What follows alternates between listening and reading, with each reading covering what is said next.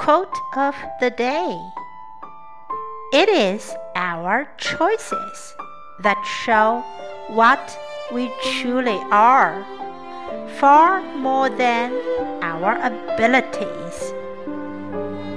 By J.K. Rowling. It is our choices that show what we truly are, far more than our abilities.